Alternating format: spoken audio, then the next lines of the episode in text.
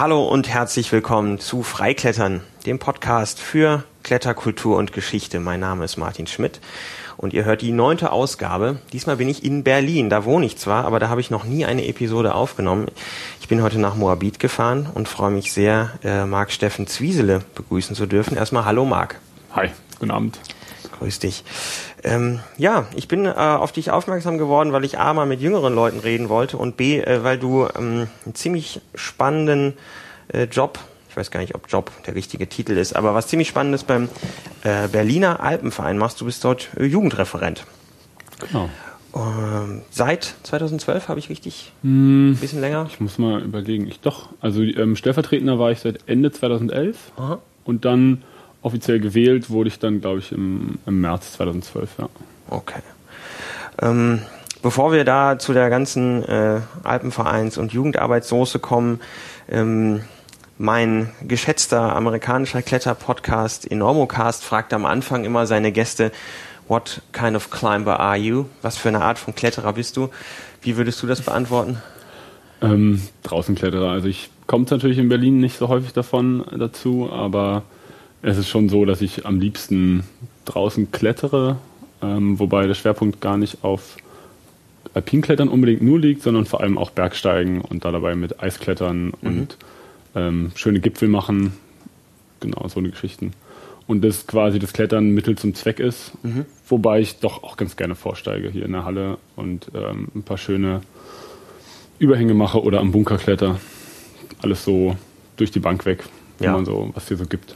Aber schon das ganze Spektrum. Also Schon das ganze Spektrum, ja. Also gerade, kommen wir später nochmal dazu, dass ich äh, beim Jugendleiter auch verschiedene Möglichkeiten habe, dass ich mich fortbilde, Mhm. eben im Bereich Sportklettern, aber auch im Bereich Eisklettern ah, und ähm, die verschiedensten Sachen da machen kann. Und im Studium auch noch genug Zeit dafür habe. Ja, das Studium, das äh, wäre jetzt das nächste gewesen, was ich äh, noch äh, hier melden wollte. Äh, du studierst Mathematik. Das ähm, finde ich ja bewundernswert. Ja, ist äh, die, so die typische Reaktion. Also, ähm, dass entweder die Leute so die, die Hände über den Kopf zusammenschlagen oder äh, das bewundern, dass jemand Mathematik studiert. Und ähm, ja, ich, es macht mir Spaß einfach, muss ich sagen. Und das ist auch so genau das, äh, wo ich mich wiederfinden kann mit diesem ähm, alles von Grund auf aufbauen und ähm, immer den kompletten Zusammenhang erkennen, möglichst was allgemein betrachten und dann eben auch ähm, am Rechner Sachen programmieren und da die Zusammenhänge hinter verstehen. Ja, okay, also von der Warte leuchtet mir das jetzt auch unmittelbar ein. Ich hätte diese Eigenschaften vielleicht eher tatsächlich mit Informatik verbunden, so die übliche Hacker-Mentalität, alles durchschauen und ähm, auf Ja. den Grund gucken, so. Obwohl, Ist, ähm, also, Passt auch zu Derzeit ist in Mathematik also ein großer Bereich. Ja. Ähm, diese weniger das Programmieren an sich, sondern eher die ähm, Zusammenhänge dahinter, also die Ideen der Algorithmen, dass ich etwas möglichst effizient gestalte, Hm. was optimiere, ähm, irgendwie was ähm, so gestalte, dass ich eben möglichst wenig Speicher verbrauche oder wie auch immer. Gut. Mm. Ja, vielleicht steigen wir doch wirklich mit der Jugendarbeit direkt ein. Also ich glaube, ich muss hier nicht erläutern, dass es den Deutschen Alpenverein gibt und auch schon eine ganze Weile. Äh, Und dass es da auch natürlich Jugendarbeit gibt, kann man sich auch irgendwo denken. Wir hatten es jetzt gerade kurz, bevor wir die Aufnahmetaste gedrückt haben. Ähm, Trotzdem hat der, die Jugend des Deutschen Alpenvereins so eine besondere Rolle. Das ist nicht einfach nur ein weiterer Posten unter den verschiedenen Gruppen, sondern das ist schon eine sehr starke eigene Organisation. Kannst du das irgendwie so ein bisschen aufrollen? Ja, also wir haben ja, es ist wirklich getrennt zwischen dem einmal dem Oberbegriff DAV, Deutscher Alpenverein, und dann eben die Jugend des Deutschen Alpenvereins, die JDAV. Und das sind eben schon getrennte ähm, Vereine. Wir haben auch getrennte ähm, Gesamtversammlungen, wo Sachen entschieden werden. Ähm, wir haben eigene Ausschüsse und auch ein bisschen eine Sonderstellung gegenüber anderen Gruppierungen innerhalb des ähm, Vereins.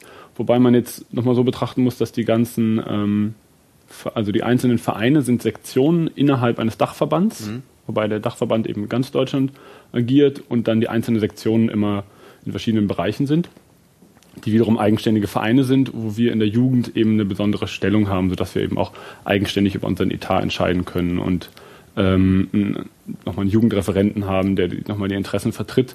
Ähm, und es geht eben auf, äh, ja, eine, auf eine ganz andere Zeit zurück, wo man ähm, doch nach dem Zweiten Weltkrieg das äh, ganz klar trennen wollte, die Jugendarbeit ganz strikt trennen. Das ist in ganz vielen Bereichen so, dass auch die Jugend ähm, autark über ihre Geld auch entscheiden darf, was sie damit machen möchte und auch über ihre Ausbildung, um das wirklich komplett zu trennen.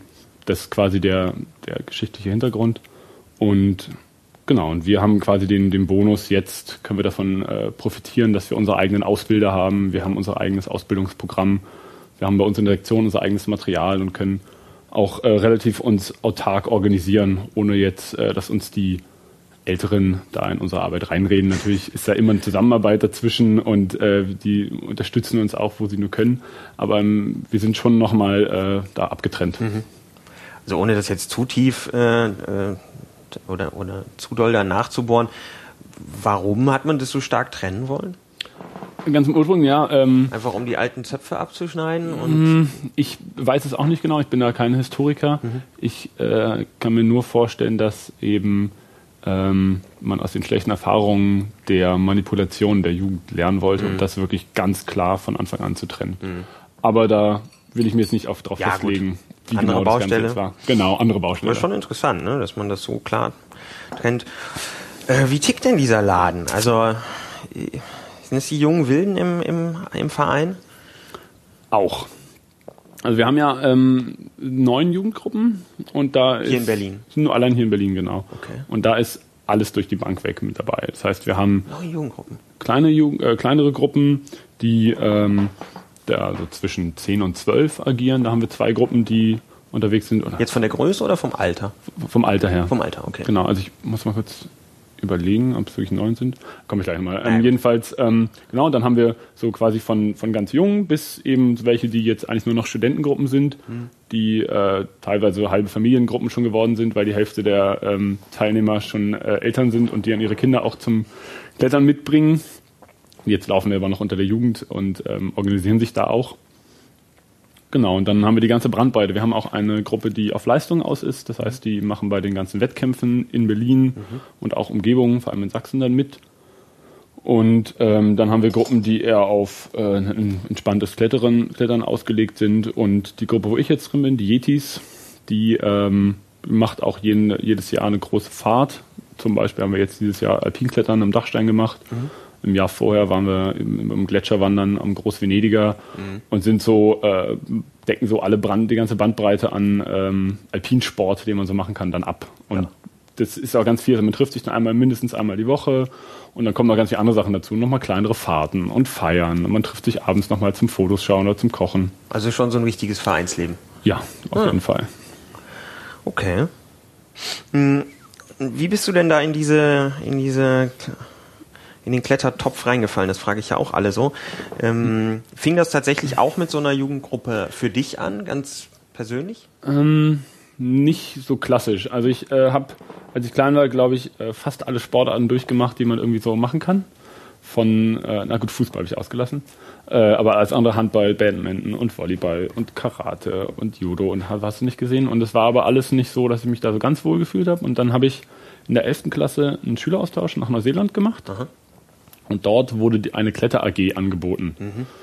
Und das hat mir so viel Spaß gemacht. Da habe ich dann auch immer zweimal die Woche, ein halbes Jahr lang, bin ich immer klettern gegangen. War das dann Fels oder Halle? Das, oder? das war alles nur eine Halle. Mhm. Und als ich dann zurückgekommen bin, ähm, wollte ich das unbedingt weitermachen, weil es mir so viel Spaß gemacht hat. Und dann habe ich ein bisschen geguckt, ja, wo kann man denn überhaupt klettern in Berlin? Und bin dann eben ähm, über den Vater eines Freundes darauf aufmerksam geworden, dass es eben den Alpenverein gibt, mhm. Deutschen Alpenverein, dann gibt es ja da nicht nur eine Sektion in Berlin. Das heißt, es den gibt, glaube ich, vier Stück in Berlin. Vier? Ähm, wobei eben zwei größere, eben ja. richtig gesagt, der Alpinclub und unsere Sektion, die der Sektion des Deutschen Alpenvereins Berlin. Und ähm, dann gibt es noch zwei ganz kleine, einmal Alexander von Humboldt, ah, das sind nur ein paar aha. hundert Leute. Hat auch keinen, äh, hat auch keinen Jugendleiter. Ah, doch, einen Jugendleiter und einen Jugendreferenten haben sie, der dann bei uns im Landesverband sitzt. Und ähm, eben noch die Sektion Brandenburger Tor, das auch nochmal eine kleinere Sektion ist, äh, mit ein paar tausend Mitgliedern, die auch eine Jugendgruppe haben. Mhm. Und ich habe aber nachgeschaut, welche Klettermöglichkeiten denn die verschiedenen Sektionen haben. Ja. Und ähm, da war eben der Teufelsberg bei und der Hüttenweg als, als echte Halle. Genau, also der Teufelsberg ist ein, äh, der älteste künstliche ähm, Kletterturm in Berlin. Das ist oben auf dem Teufelsberg oben drauf. Also ich persönlich war mal da, aber bestimmt nicht jeder, genau. der zuhört. Ist so ein relativ langweiliger Betonklotz. So ein ähnlicher gibt's auch, äh, oder gab's in München auch. Und ähm, es war quasi die, der Wunsch der eingeschlossenen Berliner Kletterer, der auch mal was zu machen. Höchsten, ne? Genau. Und ähm, der ist dann halt gebaut. Man, die wird immer noch benutzt zum Klettern. Mhm. Ähm, vor allem für Anfänger ist der ganz äh, toll, weil es ganz viele verschiedene äh, Variationen zum Klettern gibt, zum Techniküben. Aber es gibt da keinen wirklichen Anspruch an diesem Turm. Also man kann nicht schwer klettern. Und eben der Hüttenweg, diese Halle in, ähm, an, der, an der Avus in Zehlendorf, ähm, die eben jetzt ausläuft mit dem Bau unseres neuen Kletterzentrums, aber die halt eine echte Halle hatten. Und deswegen habe ich mich dann für die entschieden, habe mal geguckt, welche. Jugendgruppen es gibt. Und da haben mich halt irgendwie so von dem von der Beschreibung die Yetis am meisten angesprochen. Und es war für mich auch so, ich bin dann da hingekommen und gleich, ich glaube, gleich zwei Wochen später war ich mit denen dann zusammen auf einer Fahrt im äh, Bofen waren wir in, in Sachsen. Sehr schön. Also draußen schlafen unter Felsvorsprüngen nur mit Isomat und Schlafsack. Ich glaube, ich habe noch nie so gefroren in meinem Leben. Aber ähm, ich war dann quasi gleich mit dabei. Ja. Und dann ging das irgendwie so weiter, dass ich dann irg irgendwann ähm, meinen Jugendleiter gemacht habe und dann ähm, sind auch ältere Jugendleiter familienmäßig ausgeschieden. Das ist so eine relativ allgemeine Geschichte, Jugendleiter, oder?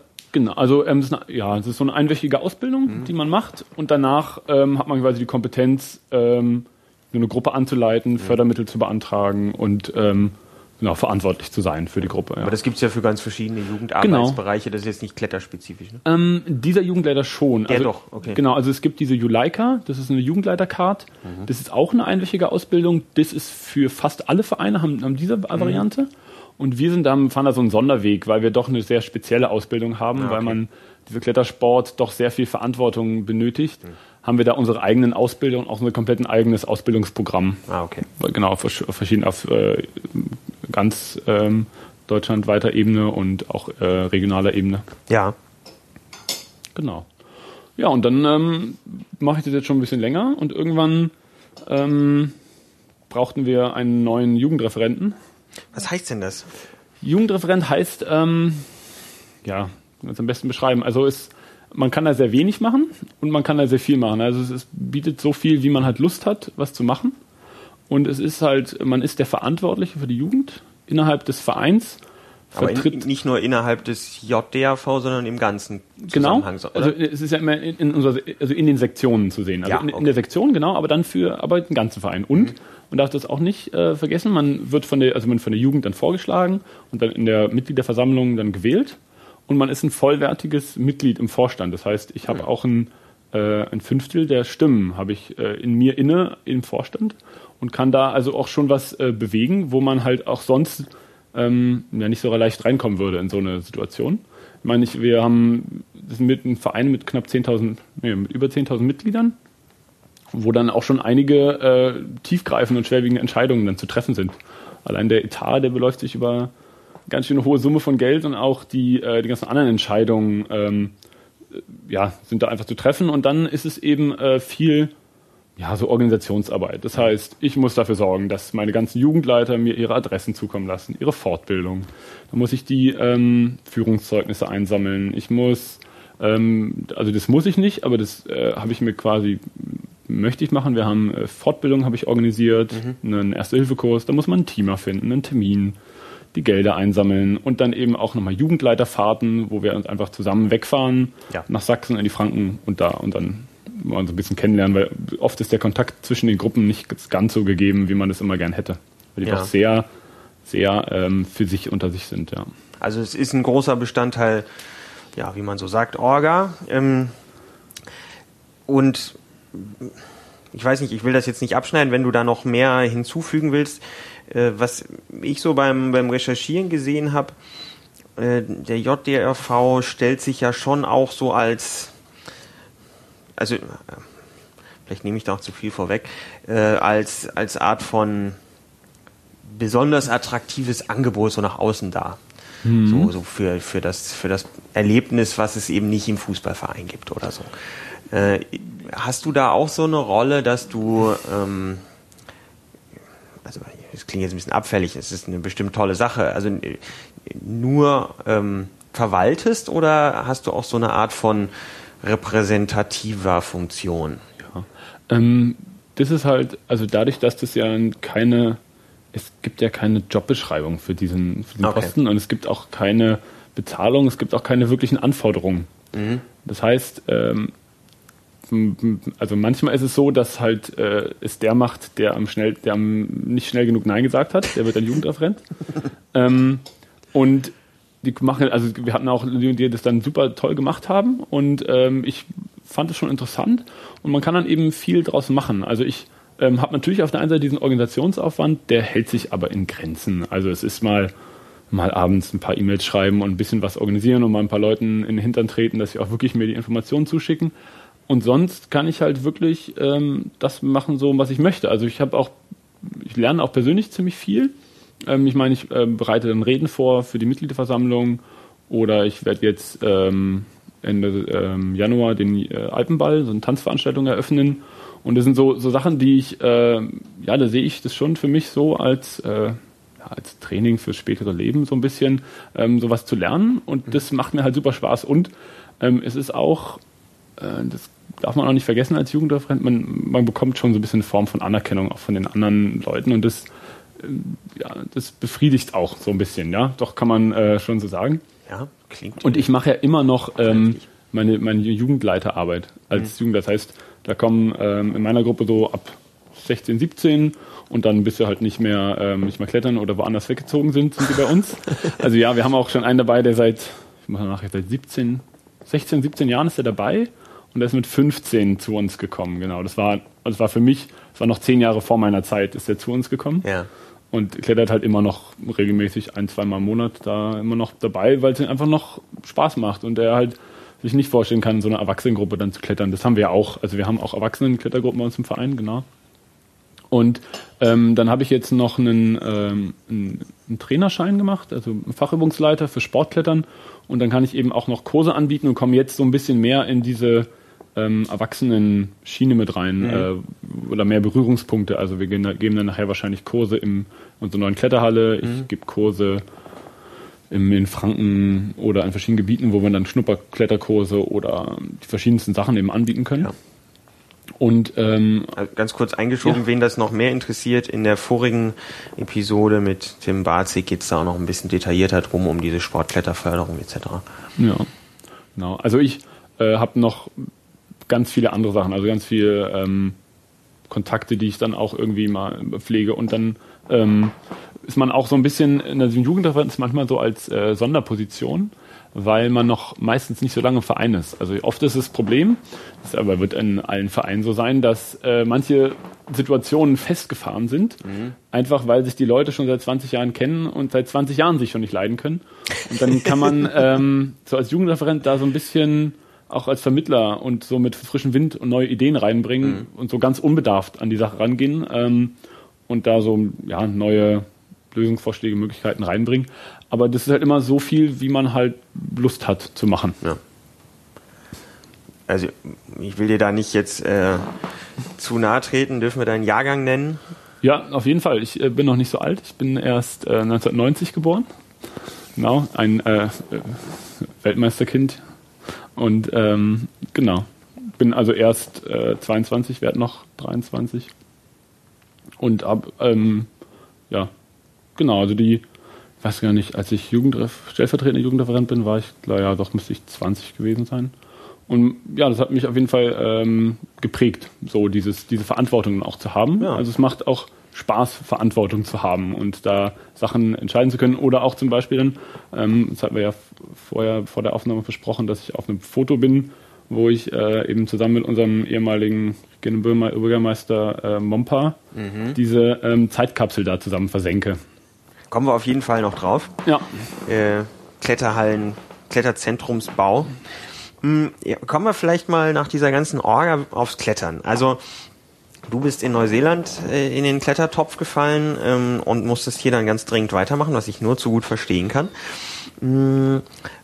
Bevor wir vielleicht dazu kommen, was denn Klettern so generell äh, erlebnispädagogisch oder so bedeuten könnte, das weiß ich gar nicht, ob das so spannend ist. Ähm, was waren denn da so ganz konkret die Erlebnisse oder Erfahrungen, die dich da einfach haben dran heften lassen?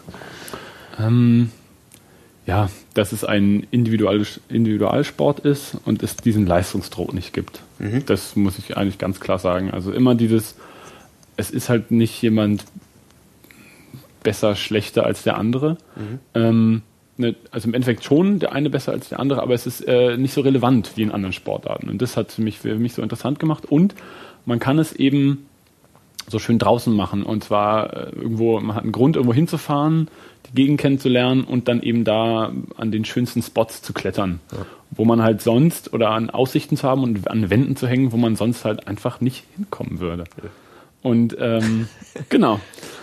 Und äh, das ist so dieser Reiz daran. Außerdem, außerdem dann dieses ähm, ständige gegenseitige Vertrauen des Sicherern, Sichernden und äh, des Kletterers, die aufeinander abgestimmt sein müssen, ähm, immer aufmerksam. Und ähm, ja, ich, es hat mir halt von Anfang an gelegen. Ich bin äh, war irgendwie, ich habe vorher, wie gesagt, vorher noch nie geklettert. Äh, gut, Klimmzüge konnte ich schon immer, aber das äh, ist auch nicht so relevant fürs Klettern. Und es hat halt von Anfang an ähm, konnte ich halt einfach quasi konnte ich gut klettern und das äh, motiviert ungemein, mhm.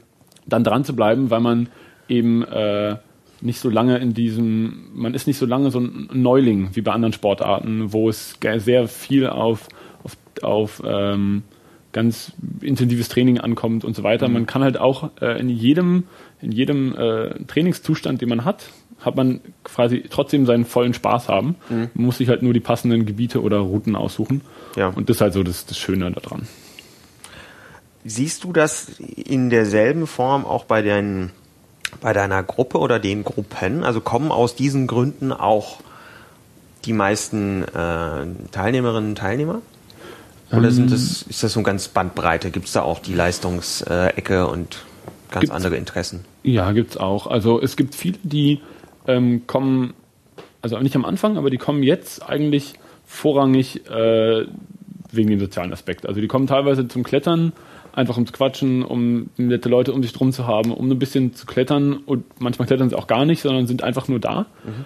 Und am An, also einfach eine, das ist eine tolle Gemeinschaft, gerade dass wir, weil wir auch so viele Fahrten machen. Und am Anfang, wenn Leute zum Klettern kommen, dann ähm, ist es oft so, dass sie es zum Beispiel äh, irgendwo mal gemacht haben, in der, in der Uni zum Beispiel, gibt es äh, relativ viele, die in der Uni einen Kurs gemacht haben mhm. und dann zu uns kommen. Oder auch das irgendwo mal gesehen haben und mal einen anderen Sport machen. Also es ist muss man nicht äh, verkennen, es ist, äh, ja, entwickelt sich immer mehr zu so einer Trendsportart. Sieht man allein schon an der Auslastung der Hallen und auch am Sprießen neuer Boulderhallen oder wie auch immer. Ja, wie viele es überhaupt gibt. Ne?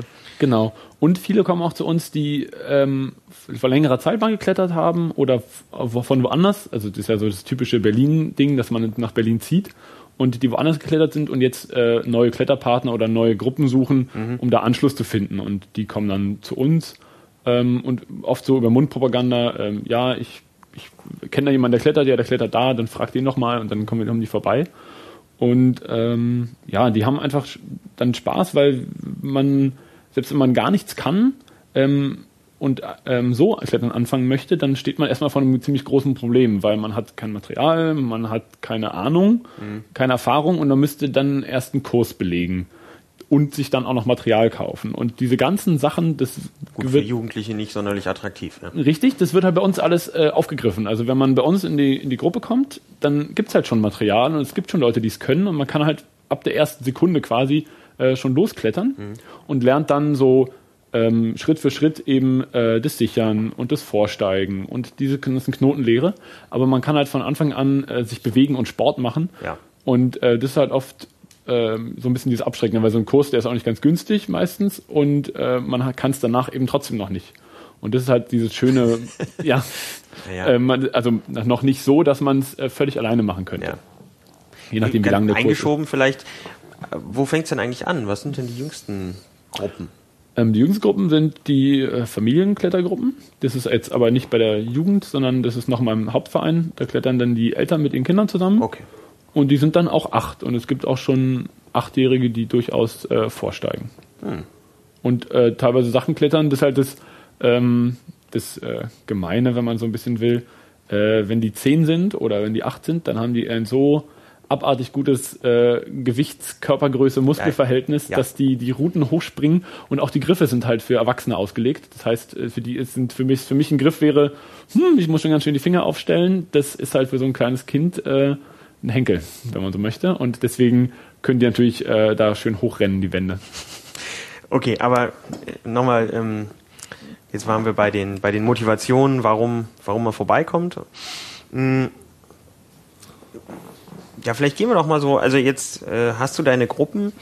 Ähm, was, was siehst du so für typische Stufen, die, ähm, die Kinder und Jugendliche da so nehmen? Also wahrscheinlich gibt es ein Initial erstmal eine Begeisterung, dass man überhaupt vorbeikommt. Genau. Dann das erste Mal hochklettern. Das heißt, man meistens, also meistens so, die werden halt eingebunden und werden erstmal völlig, äh, Mach mal.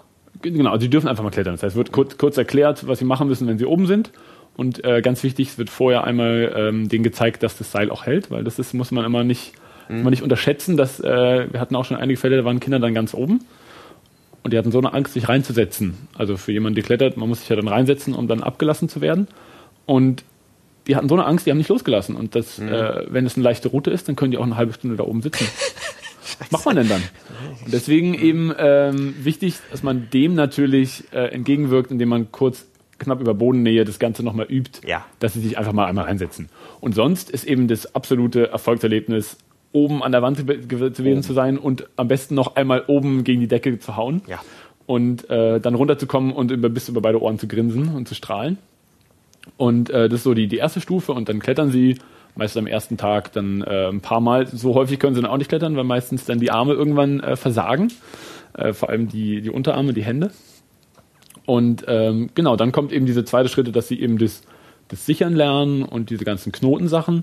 Und ähm, da haben wir die Erfahrung gemacht, dass es äh, unglaublich schnell aufgenommen wird. Also Ja. auch, auch äh, vielleicht Kinder, die sonst totale Schwierigkeit haben, irgendwas zu lernen, dadurch, dass sie ja den, den, den, den, ähm, ja, den sofortigen Zweck dafür sehen, nämlich wenn ich den Knoten kann, dann kann ich klettern, wird es halt super schnell gelernt und auch äh, ganz schnell gemacht, wobei es da auch unterschiedliche Typen gibt. Also es gibt ähm, Kinder und Jugendliche, die kommen bei uns, äh, denen zeige ich das einmal und natürlich ach, passe ich dann noch weiter drauf auf, aber die können es quasi nach dem ersten Mal. Die haben so eine Auffassungsgabe, die machen und andere Kinder brauchen halt ein bisschen länger, aber das, äh, so ist jeder Typ unterschiedlich und die sind dafür danach dann super routiniert, wenn sie es Ja. halt ganz häufig gezeigt bekommen haben.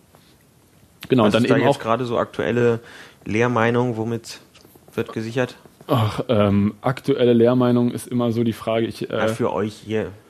ähm, ich weiß es gar nicht. Also so, ähm, da ist es so ein bisschen so, wie die Jugendleiter äh, ähm, sich untereinander einigen, was sie haben möchten. Also ähm, ist die Lehrmeinung eigentlich von Anfang an den, den Tube zu lernen, also ATC oder dann die anderen Anbieter. Ähm, wobei ich ganz gern auch am Anfang ähm, den, den Knoten, äh, den HMS-Knoten auch noch lehre, einfach weil der so universal einsetzbar ist. Also Ja. man, ähm, den sollte man einfach immer können, weil er in, ähm, weil wir auch viel draußen klettern mit Nachstieg klettern. Natürlich kommen dann nochmal extra, äh, wird es den extra nochmal gezeigt, aber wenn sie den zumindest schon mal können und vor allem müssen sie sich dafür kein weiteres Material kaufen. Ja. Also so man muss sich halt nicht noch einen Tube kaufen, sondern mit diesem Knoten kann ich von Anfang an sichern und ähm, was man auch nicht vergessen darf, gerade bei kleineren Kindern, ähm, man muss Dollar zupacken bei einem Tube. Wenn der, äh, wenn die Seile, gerade wenn die Seile neu sind und die Seile dünn sind, dann habe ich einfach eine höhere Reibung bei einem, ähm, bei einem HMS-Knoten. Ja. Und die Gefahr, die natürlich besteht, ist, dass äh, den Übergang, dass ich vom, wenn ich lange im HMS gesichert habe, was auch viel, ähm, in, was ich leider viel in den äh, Kletterhallen auch sehe, ähm, dass die Leute dann den Tube auch nach oben sichern, den Seil nach oben raus. Und da finde ich, haben die Österreicher ein ganz gutes System. Die sichern halt einfach mit dem HMS auch nach unten. Das geht Ja. genauso. Und nur beim Ablassen muss man es nach oben gehen, weil sonst krangelt sich das Seil ohne Ende. Aber dann ist dieser Über, dieser Schritt von HMS zu Tube einfach nicht so gefährlich. Ja. Genau. Und ähm, genau, und dann natürlich auch der Effekt äh, des Sicherns, gerade wenn sie, also oft kommen die Jugendlichen auch zu zweit an. Und dann ist es auch ein ganz tolles Erlebnis, den anderen zu sichern, den, den runterzulassen und dieses Gefühl zu haben, ich habe den voll in der Hand. Also quasi, der vertraut mir voll und ich habe sein Leben, naja gut, oder seine äh, Gesundheit halt in den Händen. Und das ist auch ein ganz äh, prägendes Gefühl, was ähm, diese, ähm, den auch Zusammenhalt zwischen den, den Gruppen. Also es geht halt, da, da, es muss halt jedem, der, dem man, äh, von dem man gesichert wird, zu dem muss man hundertprozentiges Vertrauen haben, dass der einen sichert. Mhm. Deswegen, ähm, also gerade bei den Neuen ist es dann schon so, dass die Älteren äh, mal schauen und nochmal uns nachfragen als Jugendleiter, kann ich mich von dem sichern lassen oder kannst du nochmal drauf gucken, wenn der ja. sichert. Ähm, genau, und da ist auch äh, irgendwie dieses Gefühl zu haben, äh, dieses Vertrauen zu schenken und auch Vertrauen zu erhalten. Das ist ganz prägend, ja dürfen die sich komplett autark untereinander sichern? Also jetzt von so einem, äh, ja, von euren genau, also Regelungen die her? Die Richtlinien sagt ab 14 mhm. Und äh, komplett alleine mhm. und unter Aufsicht auch schon vorher. Das mhm. heißt, Aufsicht, da entscheidet dann der Jugendleiter. Mhm. Aufsicht kann äh, bedeuten am Anfang, dass ich das Seil noch mit anfasse. Aufsicht kann aber auch bedeuten, dass ich mir, dass ich zwei Seilschaften parallel habe, die jeweils sichern. Und du bist da. Und wo ich, wo ich da bin und ein Auge drauf habe. Man, man entwickelt da ein ganz gutes Auge dafür, erstmal, wer das kann und wer nicht. Und mhm. man kann dann auch sehr schnell noch, noch eingreifen. Und man lässt natürlich niemanden, der noch unsicher ist beim Sichern, da alleine stehen. Mhm. Und man kann die auch ganz gut sich das zu dritt machen lassen. Das heißt, ähm, einer klettert, einer sichert und ein drittes, ein dritter jemand hat das Seil noch in der Hand. Und dann ah, hat man quasi okay. den, den Backup noch mhm. Untersandern gegeben. Man hat noch ein weiteres Kind beschäftigt, in Anführungsstrichen, mhm. und kann dann immer noch äh, gucken und bei einzelnen Sachen quasi nachjustieren. Oh. Und so ähm, einen guten äh, Ablauf da äh, vollbringen, genau. Mhm. Ja, okay. Wobei das natürlich bei den, bei den neueren, also bei den meisten Gruppen können das viele schon, das ist auch unser Bonus quasi. Wir sind eben nicht so ein, ich mache ja auch Kurse für komplette Anfänger. Mhm. Das ist anstrengend, weil es alle nicht können und ich dafür quasi bei allen schauen muss. Ja. Und wenn die jetzt äh, neu bei mir in die Gruppe kommen, dann können das alle schon, nur einer kann es nicht. Ja. Und dann äh, gucken die alle gegenseitig und äh, das, die lernen das dann noch viel schneller, weil sie es die ganze Zeit abgucken können. Und äh, wenn sie die kleinste Frage haben, dann wird danach gefragt. Und auch beim Klettern wird gesagt, ah, dann mach den Fuß mal darüber und hier probier mal die Hand so rumzusetzen. Mhm. Und das ähm, trainiert auch ganz viel. Also auch so ein Teilen untereinander, was dann wahrscheinlich ziemlich viel ausmacht, ne? Ja, mhm. auf jeden Fall. Was sind denn äh, typische Frustrationen? Wo klemmt's, wenn's klemmt? Äh, typische Frustrationen sind abartige Unterarmschmerzen. ähm, Gerade wenn die, äh, ja genau, und was man auch nicht vergessen darf, ähm, wir haben oft Jungs, wir hatten jetzt letztens äh, jemanden, der ist äh, im Zirkus, der hat Mörder-Oberarme, der kann äh, Klimmzüge ohne Ende, der kann am Trapez die äh, wahnsinnigsten Sachen machen. Ist super durchtrainiert und alles. Kann, äh, weiß ich nicht, auch eine Körperspannung, Wahnsinn. War mit uns dann klettern. Ja. Und der klettert, der ist im Zirkus zusammen mit meiner Freundin und ähm, sie war dann dabei. Und der war schon ganz schön frustriert, dass er nach kürzester Zeit ähm, nicht mehr weiterkam, weil ihm die Unterarme so wehgetan haben. Weil einfach diese Muskeln überhaupt nicht vorhanden sind. Ich meine, ja. der, der konnte, weiß ich nicht, wie viele Klimmzüge, mhm. schafft es aber nicht, eine Route im Überhang hochzukommen. Ja, wo halt. Weil die Hände wo, aufgehen. Genau, ja. die Hände aufgehen. Und wenn man dann daneben jemanden hat, wir haben auch Mädels bei uns, die sind sehr zart, mhm. sehr ähm, äh, schmal und den würde man das nicht ansehen. Die klettern aber äh, viel, viel besser als er. Und da ist natürlich dann schon eine ganz schöne Frustration dabei, wenn man normalerweise sagt, ich bin ja nicht unsportlich, ja, so, kommen aber einfach nicht hoch. Mhm. Aber natürlich ähm, gibt sich das nach ein paar, ähm, einem halben Jahr, dann hat er die überholt, einfach weil er so viel so gute Grundvoraussetzungen hatte und quasi mhm. nur noch die äh, Unterarmmuskeln dazu bekommen muss und dann äh, natürlich abrocken kann. Mhm. Also werden da auch schon so typische Hackordnungen mal auf den Kopf gestellt, oder? Ja, durchaus. Also wir haben bei uns auch ganz viele Mädels, die top klettern, ähm, auch im, im siebten Grad sicher unterwegs sind und keinen Klimm zu können. Gar nicht. Brauchen sie aber auch nicht, ja. weil sie äh, einfach auch ähm, technisch so gut klettern, dass sie eben ihre Kraft sparen und eben alle Züge ähm, ohne Kraft auseinandersetzen. Das sieht man auch diesen, diesen Unterschied, wenn man halt jemanden hat, der sieben klettert, äh, so, ich sag mal ganz gerne die KKK-Technik, die Kraft, Kraft, Kraft-Technik, frontal einfach alles hochreißt. Klar, der klettert auch sieben, mhm. der könnte aber auch neun klettern, wenn er das ein bisschen mehr ähm, umsetzen würde, quasi seine, seine Energie hm. geschickter einsetzen würde. Ja, Brute genau. Force Attacke. Genau. Und ähm, manchmal sind es noch Frustrationen am Anfang, äh, wenn das mit dem Sichern nicht so richtig klappt.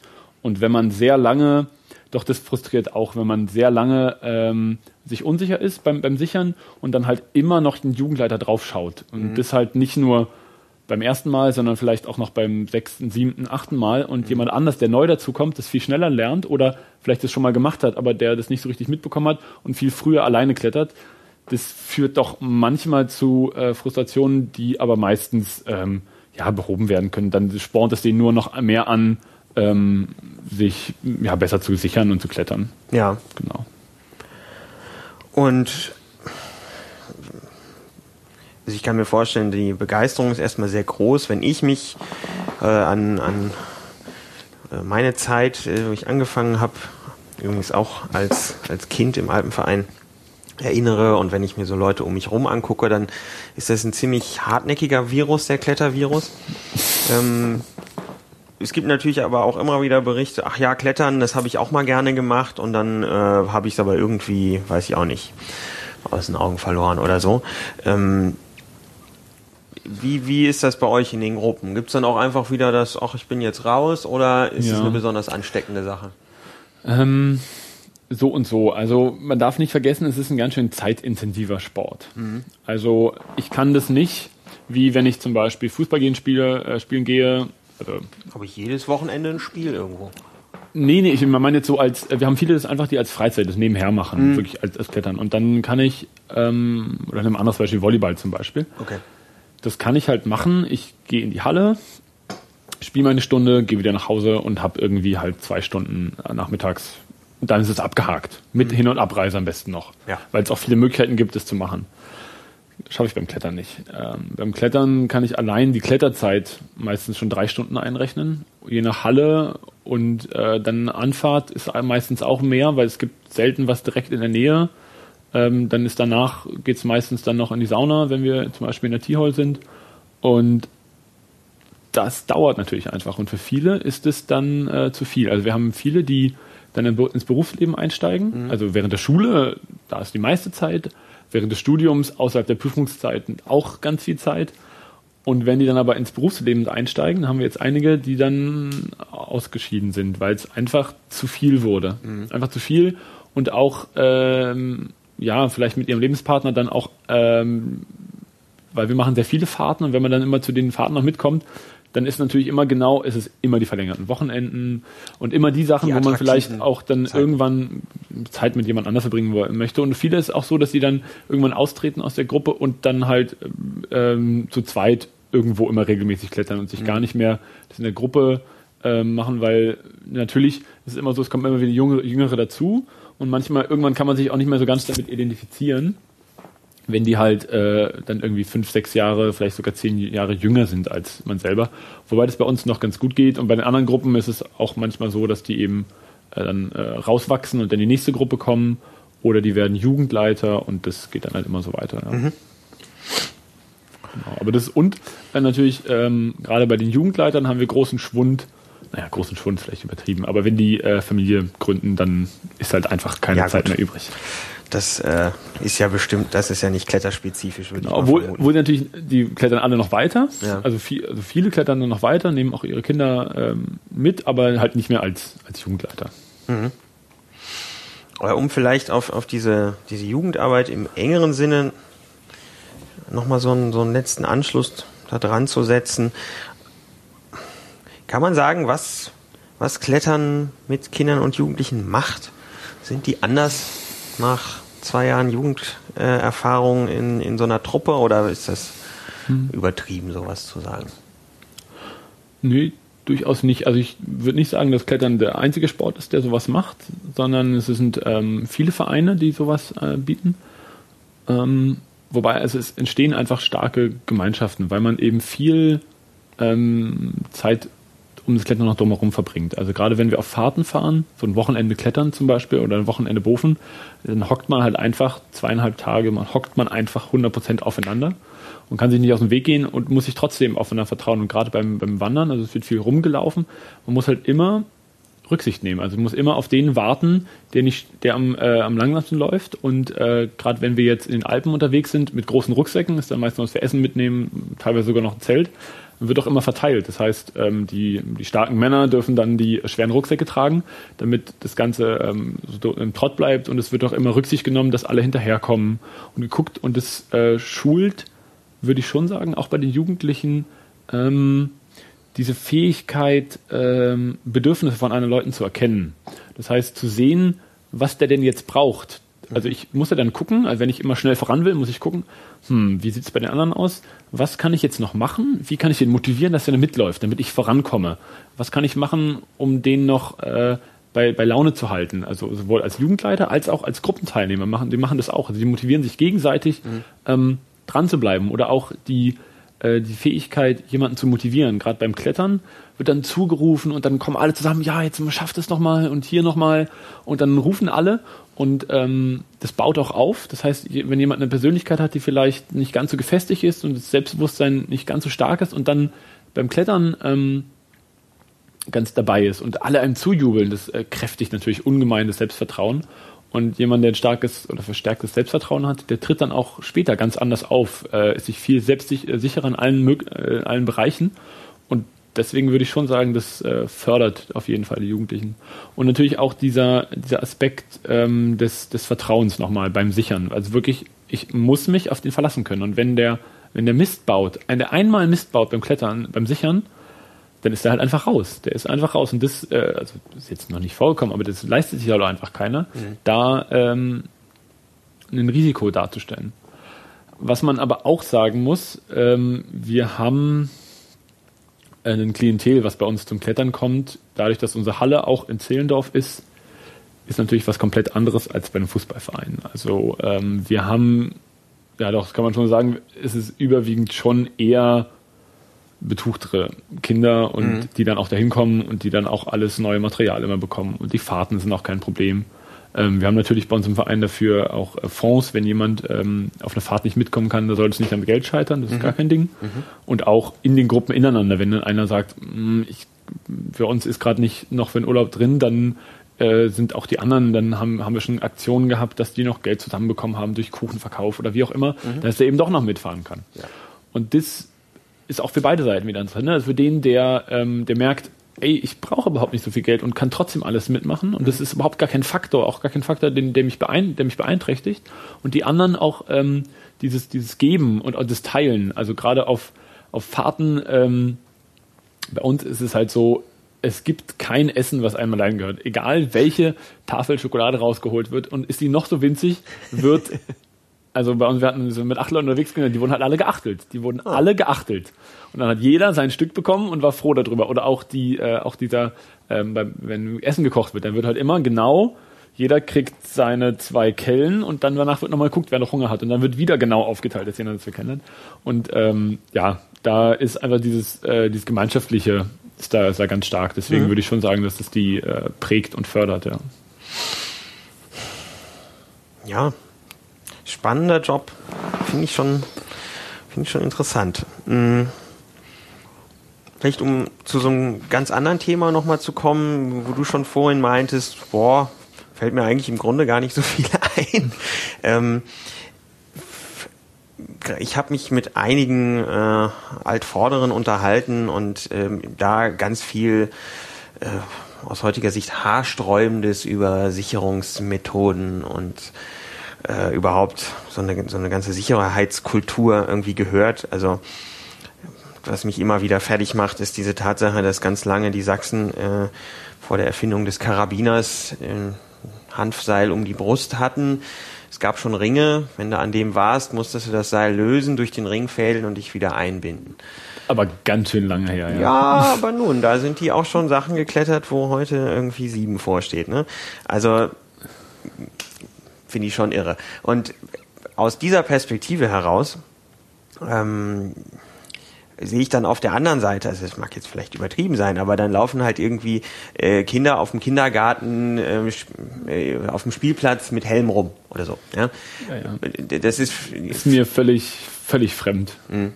Und dann kann ich, also ich, ich habe jetzt mir quasi mir vorgestellt, also selbst wenn es einem persönlich fremd ist, als Jugendleiter äh, hat man natürlich äh, eine Verantwortung und hat man natürlich auch nicht nur die Kinder und Jugendlichen, sondern auch irgendwie deren Eltern im Hintergrund. Ähm, da kann man ja nicht sagen, äh, Jungs, das mit den Helmen ist alles Käse, sondern da muss man irgendwie mit umgehen, würde ich mal vermuten. Richtig, genau. Was passiert da so? Also dieses Thema Helme ist ein sehr interessantes Thema. Es wird auch bei den meisten Fortbildungen zum Thema Sportklettern immer aufgegriffen. Mhm. Thema Jugendgruppe, wann nehme ich Helme drauf und wann nicht. Aha. Ganz großes Thema, weil es, ähm, es spaltet quasi die Gemüter. Es gibt, also du wirst äh, ein Sportkletterer niemals, also einen guten Sportkletterer wird niemals einen Helm tragen bei einer Sportkletterroute. Das kommt, würde ich sagen, fast nie vor. Jetzt ist aber schon so, dass es Gebiete gibt, da sollte man das machen, sollte einen Helm tragen. Und dann komme ich mit meiner Jugendgruppe in ein Gebiet an. Niemand trägt einen Helm. Ich sage meinen Leuten, so, jetzt ziehen jetzt alle einen Helm auf. Und die sagen, nö, warum denn überhaupt? Das ist, kommt wirklich vor. Und dann, ja. und dann ähm, kriegen wir eben an die Hand, also man muss nicht immer einen Helm tragen. Muss man nicht.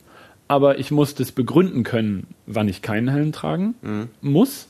Und ich muss aber auch der begründen können und das auch vor der Gruppe vertreten können. Und zwar mit nicht nur, wir machen das jetzt so, sondern mit guten Argumenten, dass wir jetzt dann Helm tragen müssen. Mhm. Und dann kann ich eben auch als Kletterer, also ich muss nicht unbedingt vielleicht als Kletterer den Helm tragen, aber vor allem als sicherer, wenn ich unten stehe. Oder wenn ich da unten langlaufe und was mache und dann ähm, möchte ich vielleicht, muss ich noch mehr beachten als äh, Jugendleiter. Ich muss zum Beispiel den, den Platz, wo das ganze Material liegt, den muss ich so wählen, dass da eben kein Sternschlag passieren kann. Und ähm, diese ganzen Sachen, die bekommen die Kinder meistens gar nicht mit. Das läuft alles äh, quasi auf, auf der, das beachten die Jugendleiter mhm. im Hinterkopf, okay, wo das Lager aufgeschlossen wird, ob jetzt Helm getragen wird oder nicht. Dann wird, wenn Nachfragen sind, das eben erklärt. Ähm, und die haben das natürlich alles schon im Hintergrund. Wie gesagt, das kommen die Kinder manchmal gar nicht mit, aber ich bin auch immer dafür, also bei einem Helm, da geht es natürlich um Sachen, um, sag mal, um, um Leben und Tod teilweise. Ob ich da nun das drin habe oder drin nicht, oder dass ich richtig eingebunden bin. Auch so eine Sache. Dann gibt es aber einen weiteren Punkt, das scheidet auch die, äh, die Geister auch zwischen den neueren Klettern und den jüngeren, den älteren und den jüngeren, äh, Thema Brustgurt. Also noch bis von äh, paar Jahrzehnten konnte man gar nicht daran denken, keinen Brustgurt beim Klettern zu tragen. Mhm. Man Traume, äh, Schädeltrauma und Hängesturz und hast du nicht gesehen? Ja, beziehungsweise andersrum, trägt, es gab erstmal keine Sitzgurte. Ne? Genau, ja, ja. So aber äh, auch, auch da, selbst als es schon Sitzgurte gab, wurde im, im Vorstieg äh, immer ja. das genommen. Aber auch das, ähm, teilweise hat, hat man sogar, äh, ist es der bequemere Sturz, wenn ich nur einen, äh, einen Hüftgurt habe. Weil mich eben nicht so nach vorne gezogen wird, die Brust nicht so eingeschnürt wird. Ähm, natürlich ist es so, wenn ich, äh, das steht außer Frage, wenn ich einen Rucksack trage. Ähm, das passiert natürlich nur im Alpingelände oder wenn ich auf dem Gletscher unterwegs bin, dann natürlich dann immer mit Brustgurt, weil sobald ich den Rucksack habe, ist mein Schwerpunkt so ungeschickt, dass es mich immer umdreht. Aber ich persönlich finde, im, beim Sportklettern braucht man keinen Brustgurt. Außer natürlich, man macht es lieber. Also unsere ganzen älteren Jugendleiter, die tragen immer Brustgurt. Mhm. Einfach weil sie es so gewohnt sind und weil sie sich damit wohler fühlen, dann besser klettern. Mhm. Ähm, ich finde es äh, angenehmer ohne äh, Brustgurt, weil ich habe nicht so viel Gefriemel und ich kann mir auch noch Schlingen umhängen, und die, wo ich besser dann rankomme. Genau. Und ähm, nochmal zu dem, auch diesem auf dem Spielplatz. Äh, das war jetzt so ein Extrembeispiel, ja, ja, genau. nee, nee, um das aber irgendwie es, mal ich, ich kenne es ja. Ich habe ja auch im, äh, ich hatte meinen mein Zivi damals im, im Hort gemacht. Ich finde immer, ähm, also es ist so, wir haben äh, bei uns die Erfahrung gemacht, dass die Kinder, denen was passiert, sind natürlich nicht immer, aber häufig die Kinder, die, denen das nicht erlaubt wurde. Und die Kindern, denen zum also jetzt Thema zum Beispiel, also bei uns war ein ganz großes Thema, äh, im Stehen schaukeln und abspringen mhm. auf der, auf der Dingens. Ähm, das wurde verboten, weil es ist einem Kind immer was passiert. Der hat sich den Fuß gebrochen. Aber es war das Kind, wo die Eltern immer gesagt haben, nein, du darfst es nicht und hier nicht und da nicht und so nicht.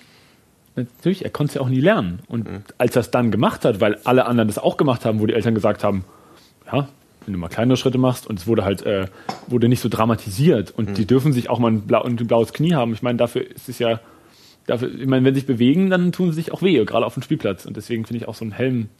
Naja, wie gesagt, ich, äh, ich bin da, hab bisschen, ich habe noch keine Kinder, da, vielleicht bin ich dann irgendwann anders, aber ich habe auch schon Kinder betreut, auch kleinere Kinder auf dem Spielplatz und bin dann immer ein bisschen, man darauf achtet darauf schon natürlich, dass dem Kind nichts Schlimmes passiert, aber so ein irgendwie müssen die auch was lernen. Und wie gesagt, das ist dann die Kinder, die ähm, das immer gemacht haben, immer überall runtergesprungen sind und im Stehen gesprungen sind und dann im Sitzen und hier noch, dem passiert auch gar nichts, weil die haben ihre Reflexe, die sind so von den Reflexen her äh, so trainiert, dass denen einfach nichts passiert. Und wenn dann aber ein Kind ankommt, wo die Eltern immer gesagt haben, nein, du darfst das nicht und bloß nicht so weit hochschaukeln, und wenn die das dann doch mal machen, weil sie wollen ja genauso wie die anderen Kinder das auch machen, woher sollen sie denn wissen, wie sie sich abrollen sollen, wenn sie landen? Oder wie sie mit den Beinen reagieren sollten? Und dann ist halt die Gefahr groß, dass eben dann im Endeffekt mehr passiert, als wenn sie mal diese ganzen kleineren Verletzungen alle gehabt hat und mal einen Fuß umgeknickt oder mal, äh, mein Gott, mal eine Schramme am Kopf oder wie auch immer, mal ein äh, blaues Auge. Aber das, also für mich gehört das irgendwie dazu. Und ähm,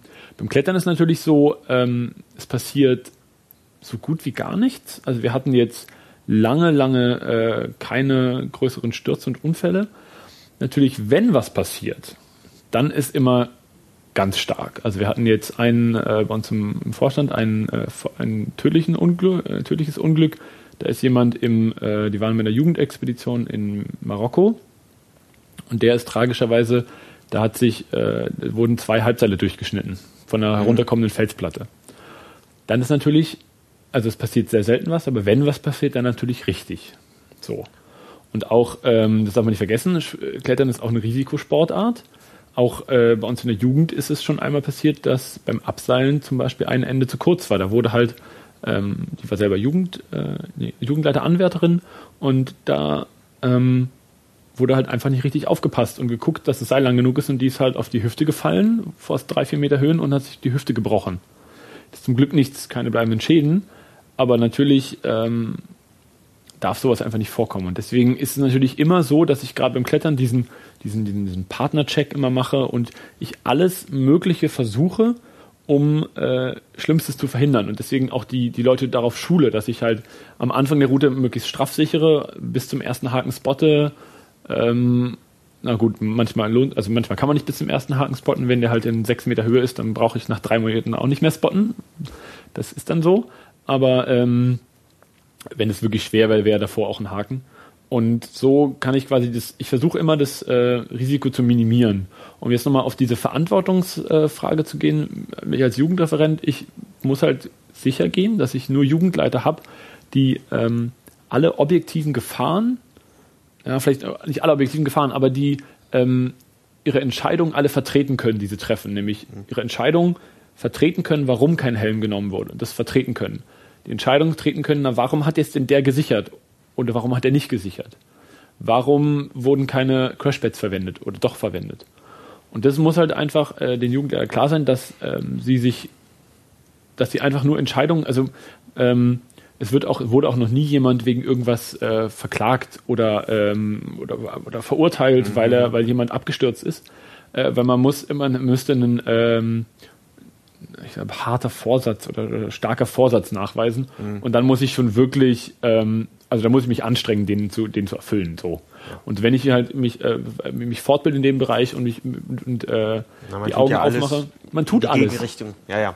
Genau. Mhm. Und dann geht's. Und äh, wie gesagt, es ist äh, ein Risikosportart, aber verletzungstechnisch passiert zum Beispiel deutlich weniger als bei Ballsportarten und äh, so sprunghaften Sportarten mhm. wie äh, Fußball, wenn man reingrätscht, da passiert viel mehr, als wenn ich jetzt äh, beim Klettern, da ist halt eher so Abnutzungserscheinungen, wenn ich zum Beispiel nicht sauber, äh, saubere Technik bei den Griffen habe, dass mir mal äh, die Fingergelenke wehtun oder sowas ähnliches, wenn ich halt stark klettere und immer, immer, immer die Finger falsch belaste. Das ist natürlich was. Oder dass ich mal, wenn ich ähm, mal den, den, Fuß ein bisschen äh, verknackse, wenn ich vom ersten Haken runterspringen muss und Sachen, aber das lässt sich alles reduzieren, eben mhm. diese Gefahren. Und ähm, im Endeffekt passiert deutlich, deutlich weniger als äh, bei vergleichbaren äh, oder bei, bei anderen Sportarten, weil man eben auch so bewusst ist die ganze Zeit, dass es ein Risikosport, also man die ganze Zeit angespannt ist und bewusst ist. Und auch jetzt, wenn ich im Alpingelände unterwegs bin, habe ich natürlich ungefähr ein Viertel von den Hakenanzahl, äh, die ich äh, in der Halle, also die ich im, im Sportbereich habe. Und da wählt man natürlich auch nur Routen aus, die man, dem man gewachsen ist. Das heißt, da kletter ich zwei Grad unter dem, was ich als Maximum in der Halle klettern kann. Und so wird es halt alles angepasst. Mhm. Genau. Also der, der Sicherheitswahn ist in dem Fall kein Wahn, sondern halt eine Abschätzung. Ne?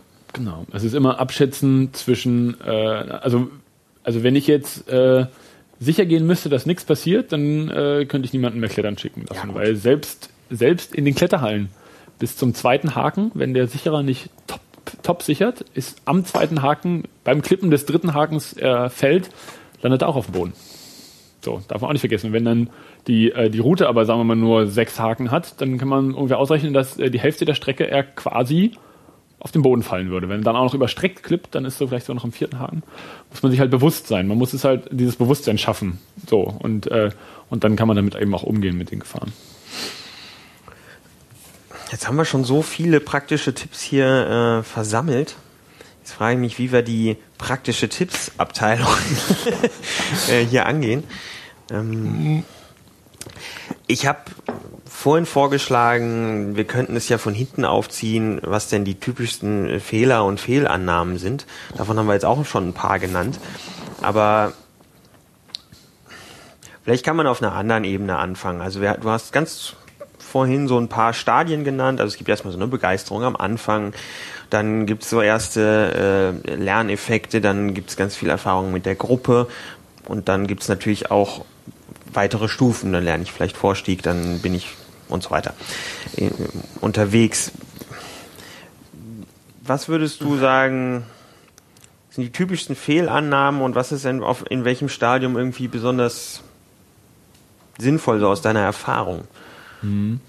Ähm, ja, ich persönlich finde die größte Fehlannahme ist, ähm, dass man denkt, wenn einem das gezeigt wurde, wie man sichert und vorsteigt, dass man dann gleich ähm, überall hingehen kann und selber klettern kann. Mhm. Also es wird unterschätzt, wie viel Arbeit ähm, wir Jugendleiter durch das reine Hingucken da quasi investiert wird, mhm. um diese ganzen kleinen Fehler noch auszumerzen. Also ganz häufig so, dann wird mal nicht ganz aufgepasst, wird das Sicherungsgitter doch nach oben genommen. Oder äh, es wird nicht genau hingeschaut und er ist nicht richtig eingebunden oder der Karabiner ist noch offen.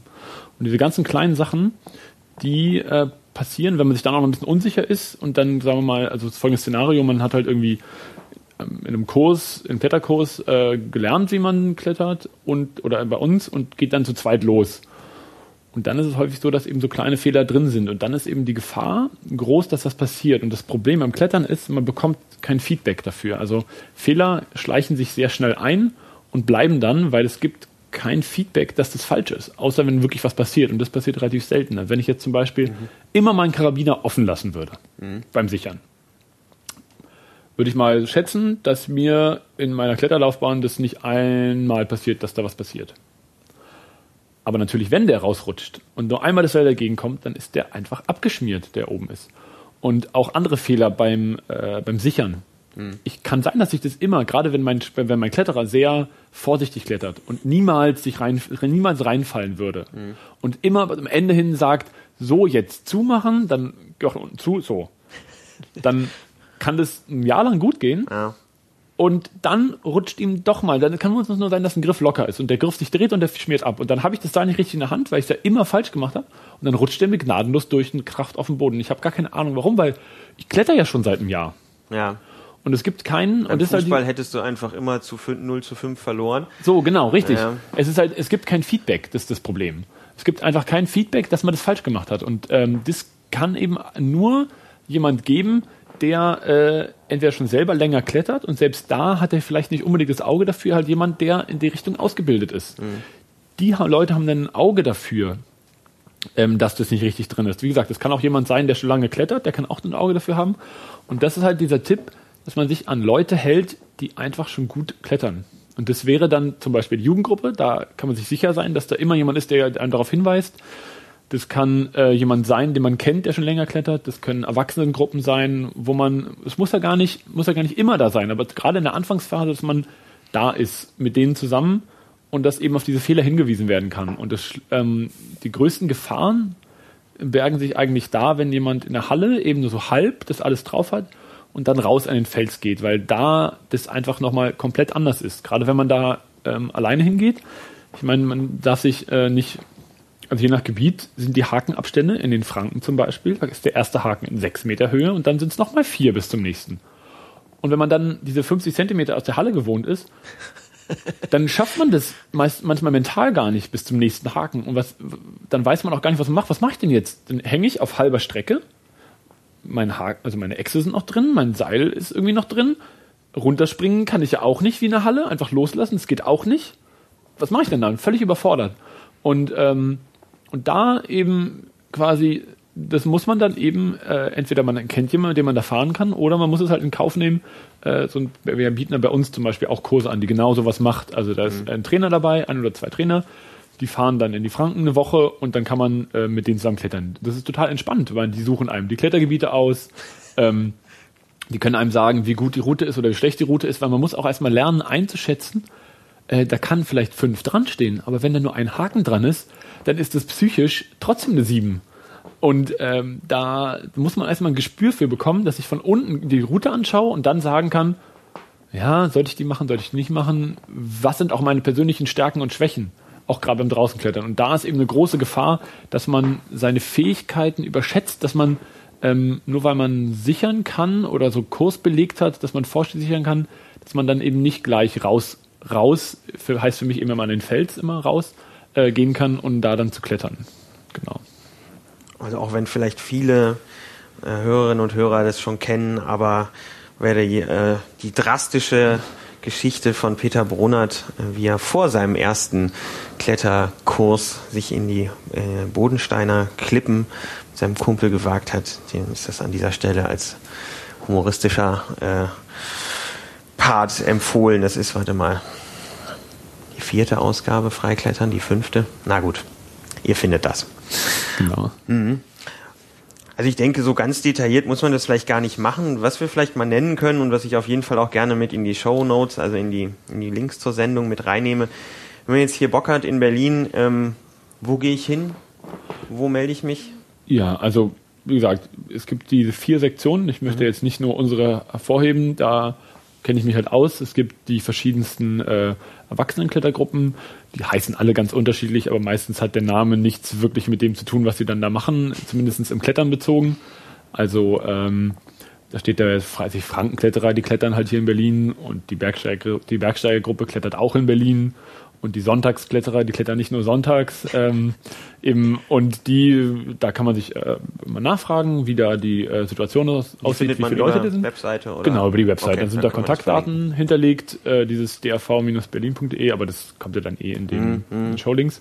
Ähm, da kann man mal anfragen, die sind alle, alles super nett, da kann man anrufen oder noch einfach eine E-Mail schreiben und nachfragen, wenn man jetzt erwachsen ist.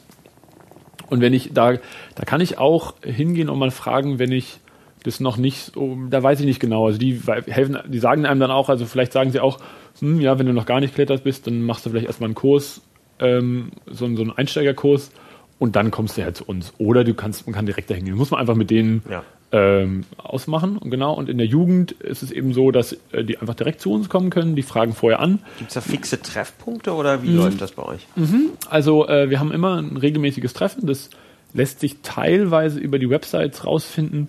Teilweise, ähm, weil sich das auch ähm, fluktuiert, ist es am besten, die einfach anzufragen. Man mhm. sucht sich quasi sein Alter aus und äh, fragt dann einfach an. Man muss leider damit rechnen, dass wir, äh, dass es voll ist und dass man nicht sofort rankommt, weil das Problem ist, gerade bei den jüngeren Gruppen haben wir sehr große Nachfrage. Wir haben jetzt schon zwei neue Jugendgruppen jetzt seit diesem Jahr, also seit Mitte 2012 etabliert, ja. äh, um diesen, um diesen äh, Ansturm aufzufangen. Aber es, es reicht immer noch nicht. Also die Gruppen sind schon wieder voll und ähm, da muss man quasi nicht frustriert sein, äh, dass man vielleicht nicht sofort rankommt. Wir haben Wartelisten, wo man dann nachrutscht. Und äh, man kann durchaus auch bei den anderen Sektionen äh, mal anfragen. Also es gibt ja. die, oh, ich hoffe, ich sage jetzt nichts Falsches, bei den, ähm, bei den Brandenburger Tor, Sektion Brandenburger Tor, gibt es die, die Hurzelbuben. ähm, und die sind so eine Jugendgruppe, die sind von, also es gibt nur eine in der Sektion und die ja. sind halt von, von ganz klein bis ganz groß. Ja. Da ist alles dabei. Und auch die, der Alpine Club hat auch eine Jugendgruppe, genau. Die sind aber sind nicht so viele wie bei uns. Und bei uns ist auch so, dass man halt von der einen Gruppe in die nächste kann, wenn man dann älter wird und äh, quasi aufrücken und äh, da verschiedensten Sachen. Auch als Student haben wir quasi äh, ja einmal die Juma, unsere Jungmannschaft. Das ist eigentlich mal gedacht von der vom Dachverband von der JRV als ähm, ja wie soll man das beschreiben so als ältere Klettergruppe mit besonderem Status, aber äh, die ist bei uns auch einfach eine ganz normale Gruppe, hm. die halt sich zum Klettern trifft. Und, klingt auf jeden äh, Fall ein bisschen altmodischer, Jungmannschaft. Ja, ja, äh, klingt irgendwie ein bisschen komisch, ja. Ähm, die wird auch Juma genannt, die klettern halt auch ein bisschen und machen, glaube ich, nicht so viele Fahrten. Und dann gibt's eben die äh, Steinbeißer, das ist unsere halbe Familiengruppe, die ist so zweigeteilt. Es gibt einmal die Studenten, die ganz viel machen, viel Zeit haben und die, äh, die etwas Älteren, die halt mit ihren Kindern da zum Klettern kommen. Und das ist, glaube ich, auch eine, also ich bin ja jetzt nicht so häufig, aber glaube ich auch eine super Mischung. Und die Yetis, äh, die fangen zwar ab 16 an, sind aber, also der Schwerpunkt würde ich jetzt mal so schätzen, ist so, ja, meinem Alter so 22, 23, 24 ist der Schwerpunkt. Und wir machen eben auch unglaublich viel. Aber auch die Jüngeren sind immer gern gesehen und man muss da sich auch nicht so ganz an diese Altersvorgaben äh, halten.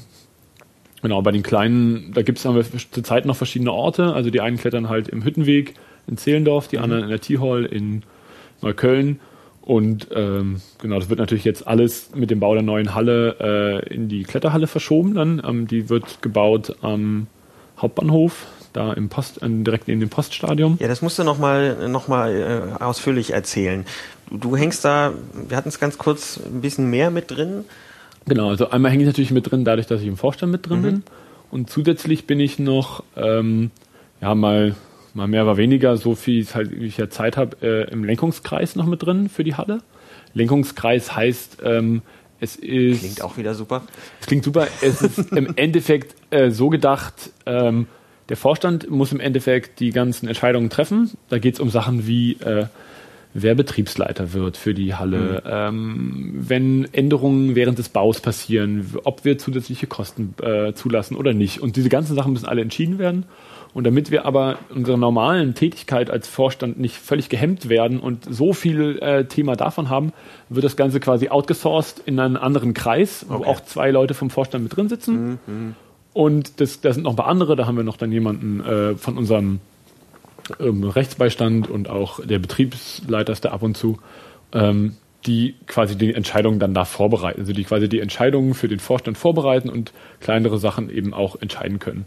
Und da geht es zum Beispiel um darum, äh, ein Logo für die neue Halle. Da haben wir ähm, Studenten, haben wir so einen Wettbewerb ausgeschrieben, mhm. dann haben ein paar Designstudenten aus Hannover, war das eine Semesterarbeit und dann haben wir haben die alle eingeladen, die haben ihre 33 äh, Sachen vorgestellt und wir haben dann entschieden, welches Logo wir haben wollen. Und dann gab es auch ähm, Preise für die äh, jeweiligen, ähm, genau, für die Studenten gab es einen Preis und dann verwenden wir dieses Logo jetzt eben. Aber kann vor dem Logo, ähm, das Logo kann man auch angucken, ne? Genau, das ist auch, das ist dann nochmal die andere Website, die ist ja, müsste kletterzentrumberlin.de sein. Was, was wird denn das für ein Ding eigentlich? Also jetzt sind wir schon beim Lenkungskreis und beim Logo.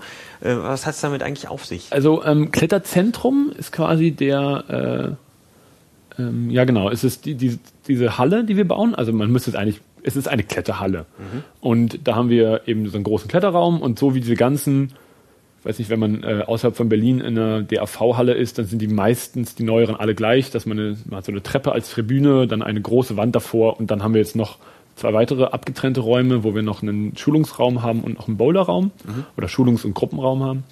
Und ähm, das ist eben der eine Teil, das Kletterzentrum. Und wir haben, äh, also die Idee ist, Dafür haben wir jetzt noch kein Geld im Verein, weil wir auch einen ziemlich großen Kredit aufgenommen haben, noch das Vereinszentrum direkt daneben zu bauen. Mhm. Da ist auch schon äh, sind Flächen für vorgesehen. Und dann quasi unsere Geschäftsstelle, die jetzt noch in der Markgrafenstraße, in, ja. da am Springer Verlag ist, ja. ähm, da auch noch dann dahin zu bringen und alles an einem Ort zu haben. Mhm. Okay. Und äh, DAV Kletterzentrum ist halt unsere Kletterhalle. Okay. Genau, die dann äh, da ist, die ähm, halt für unsere Vereinsmitglieder da zur Verfügung steht. Genau. Und gibt es da irgendeinen Ausblick? Wann, wann kann man die erste Echse klinken? Ähm, also wenn alles gut läuft und wir jetzt nicht noch den, äh, wohl Winter ein, wintersicher sind wir eigentlich, ähm, wenn nicht noch irgendwelche anderen Verzögerungen hinzukommen, ähm, als sowieso schon, dann müssten wir im April ungefähr eröffnen. Und dann gibt's Jetzt, eine große, 2013? Ja, ja. Wow. Also wir sind, also die, die, also das ist so, ähm, es gibt auch immer Fotos auf der auf der Website. Ja. Die ähm, Unterkonstruktion für die für die Wände steht schon mhm. und die Wände müssen halt jetzt noch aufgeschraubt werden. Da suchen wir dann auch Leute bei uns im Verein, die dann da sich äh, einen Arbeitseinsatz machen wollen, ähm, die Wände drauf zu schrauben und mhm. dann muss halt das alles jetzt noch ausgebaut werden. Also der ganze Innenausbau fehlt jetzt alles noch. Okay. Wir haben einen ganz speziellen ähm, Sturzboden, der da ist, der Stürze bis aus zwei Meter Höhe ähm, abfedert, sodass wir ähm, eben nicht also das ist die, die größte Unfallpotenzial in der Halle ist immer Bodensturz. Und zwar der bodennahe Sturz ins Seil und dann eben das Aufkommen auf dem Boden. Ja. Und wir haben eben keinen rein so halb, halb schief abgelenkt durch den Seilzug und so. Genau, genau. Also wir haben halt keinen äh, Betonboden, wie es leider, leider immer noch in vielen Hallen ist. Wir haben auch keinen Holzfußboden, so wie es zum Beispiel in der T-Hall ist, sondern das ist so ein, ah, wie kann man sich das, es gibt manche Turnhallen und ähm, ähm, die haben so einen Boden, der gibt halt nach, wenn man da drauf. Also es ist so, beim Wie so Laufen ein wird man, Tanzboden oder so. ja, so ein bisschen so wie so ein Tanz. Mm, Nee, ich, ich kann den nicht ganz genau beschreiben. Ich war, also bin selber noch nicht drauf Oder gelaufen. Ballett und Tanz, da gibt's so spezielle. Genau, es ist so ein bisschen Boden, der gibt halt nach. Mhm. Sodass, wenn ich da drauf springe, ich diese ganz viel der Sturzenergie geht eben in diesen Boden über. Mhm. Und ähm, dadurch wird ein großes Risiko äh, wird rausgenommen. Sollte man mal um so ein paar Sachsengipfel rum verlegen. genau. Und äh, ja, wie gesagt, und der werden wir dann, wird auch, ähm, wird noch groß, äh, denke ich, noch publiziert, dass wir eine große Eröffnungsfeier haben, wo man dann auch äh, sich die Halle anschauen kann. Und dann wird es ein, äh, jetzt, ich hoffe, das Wetter dann passt, ein schönes äh, Eröffnungsfest geben. Toll. Genau. Und ähm, Aber also als der, Gast kann man da trotzdem auch hingehen oder wie ist, Richtig. das, ge- wie ist das bei solchen Hallen? Ähm, es ist so, wir haben, äh, also da müsste ich jetzt, ist ein anderes Thema, muss ich weiter ausholen. Wir haben, wollten eigentlich schon viel lange fertig sein. Leider hat äh, ein kommerzieller Hallenanbieter da geklagt, dass wir das ver verzögern mussten, weil er der Meinung war, dass ähm, wir äh, unlauteren Wettbewerb betreiben. Aber wie gesagt, das ist ein ganz Extra an- Thema. ganz anderes Thema. Da könnte ich jetzt so, so eine ganze Stunde könnte man damit äh, auswälzen. Da bin ich auch nicht der Fachmann dafür. Jedenfalls muss, war das verzögert und wir ähm, verpflichten uns dazu, nur Vereinsmitglieder da klettern zu lassen. Ähm, aber natürlich ist Schnupperklettern äh, in einem Rahmen auf jeden Fall möglich, sodass man da hingehen kann, sich das anschauen kann, da ähm, klettern kann und ähm, dann halt in den Verein eintritt. Wobei die Kosten für unseren Verein sich auch äh, absolut in Grenzen halten. Also wir haben die jetzt, äh, die liegen bei, im, äh, im Studenten liegen die bei knapp, ich weiß nicht, ob wir erhöht haben oder nicht, knapp 46 Euro im Jahr, ein Jahresbeitrag und äh, die für Erwachsene sind ungefähr doppelt so viel. Ähm, und dann gibt es auch Familienbeiträge und Kinderbeiträge und das sind alles äh, Sachen, es gibt viele Vereine, die haben das als Monatsbeitrag und wir haben das als Jahresbeitrag. Genau. Sodass äh, man dann halt alle Sachen nutzen kann. Man ist auch versichert, das darf man nicht vergessen. Man ist in allen, mit einer äh, Mitgliedschaft in der V ist man in, äh, für Bergrettung alles versichert. Und äh, wenn man das, wenn man so mit einem, Hubschrauber gerettet werden muss und nicht in so einer Versicherung hat, dann äh, sind 20.000 Euro ganz schön schmerzhaft, die man dann zahlen müsste. Äh, ja, also guckt, eu- ja, packen wir auf die, auf die Seite zu den Links. Äh, so schnell habe ich das ja gar nicht erwartet. Das äh, freue ich mich drauf. Ich bin ja äh, freudigerweise auch im, in der Sektion Berlin. Naja. Äh, was steht denn für dich so an? Also ich kann mir vorstellen, es gibt einen Haufen äh, Pläne, wohin gefahren werden soll und Ja, also, was ist dein, dein Kletteransporn 2013? Oder Bergsteigeransporn? Ja, alles mögliche. Also was äh, jetzt kurzfristig ansteht, ist auf jeden Fall über Ostern mit äh, meiner Freundin eben eine Woche lang in Südfrankreich zu klettern. Die, da war ich letztes Jahr auf einer Fortbildung in der Nähe von Avignon, ein, ein traumhaftes Klettergebiet. Ähm, mördergroße Über, also ich hätte nicht gedacht, dass es ähm, so eine Überhänge, wie man sie eigentlich, dachte ich, nur in der Halle findet, auch am Fels gibt. Aber das ist so. Ja. Wie Also, heißt es? Äh, oh, das sind irgendwelche komischen französischen Begriffe, die äh, Okay. ich jetzt nicht auswendig kann. Musst du Ähm, mir per Mail schicken. Das genau. wollen jetzt alle wissen, die das hören wollen. wie gesagt, das ist äh, das Gebiet, das ist ähm, östlich von Avignon, Ja. südöstlich von Avignon. Da gibt's ein Riesengebiet. Okay. Da gibt's auch Kletterführer bei uns in der Sektionsbibliothek, die man sich dazu ausleihen kann. Und genau, und dann äh, vielleicht ergibt sich noch was äh, mit Skitouren oder Eisklettern vielleicht noch jetzt am Anfang des Jahres. Da muss halt das Wetter zulassen. Jetzt ist viel zu warm. Letztes Jahr konnten wir in Sachsen ein, äh, ein neben der Rübezahlstiege einen äh, Wasserfall beklettern. Da waren wir zu zweit unterwegs und haben ähm, das genau, dann sind wir auch gleich auf die Titelseite des Dresdner Abendblatt, glaube ich, gekommen. Und äh, jedenfalls, das noch, steht noch an und dann äh, vielleicht noch mal eine kleine Skitour. Da haben wir letztes Jahr waren wir da zwei Wochen auf dem Kungsläden unterwegs mit Zelt. Sind wir da durch den äh, Schnee noch gestapft im, äh, das war auch im März, war das, glaube ich. Und sonst ähm, sind wir jetzt so ein bisschen zu dabei zu planen, was wir denn eigentlich im Sommer machen wollen mit unserer Jugendgruppe. Das ist immer ein, ein großer Faktor, wobei man leider, leider immer wir sind in Berlin so ungünstig dran, dass sich äh, die Schulferien überhaupt nicht mit den Semesterferien überschneiden. Ja. Und äh, das heißt, meistens bleibt nur eine Woche oder zwei Wochen, wenn überhaupt zwei Wochen übrig, wo man diese Fahrten machen kann, weil wir auf beide Rücksicht nehmen müssen. Wir müssen die Schüler, die müssen mitfahren können und die Studenten müssen mitfahren können. Und ähm, da gucken wir eben immer, dass wir so eine Woche raussuchen. Und meistens haben wir es die letzten Jahre so gemacht, dass ich dann danach noch so, so zwei Wochen mit anderen Leuten, äh, die auch da mitgefahren sind, dann nochmal rumfahre und äh, wir uns vielleicht mal in Richtung äh, Westalpen orientieren und mal ein paar schöne 4000er Gipfel äh, raufstapfen. Und äh, ja genau, man hat dann immer so einen riesen Graffel dabei mit äh, Steigeisen und, und Eispickel und Eisgeräte und Seile und hier noch und da noch, wo man dann immer da hochgeht. Genau. Klingt super. Ja. Haben wir irgendwas ganz Wichtiges vergessen? Nee, also wenn du nicht noch irgendwas hast, mir fällt auf jeden Fall jetzt so spontan nichts mehr ein, was ich noch unbedingt äh, loswerden möchte. Und wenn das doch passiert, dann treffen wir uns halt nochmal. Ist ja auch super. Genau. Ja, nee, ich denke, wir haben hier einen ganz schicken, einen ganz schicken Bogen ge gemacht. Ja. Ja, klasse. Ich danke dir ganz herzlich für deine Zeit, für deine Ausführungen. Bedanke mich auch. Danke fürs Zuhören. Das war die neunte Ausgabe von Freiklettern. Äh, Kommentare, Bewertungen und alles, was ihr da so kennt, sind immer herzlich willkommen. Und ja, vielen Dank von meiner Seite. Bis zum nächsten Mal. Ciao. Tschüss.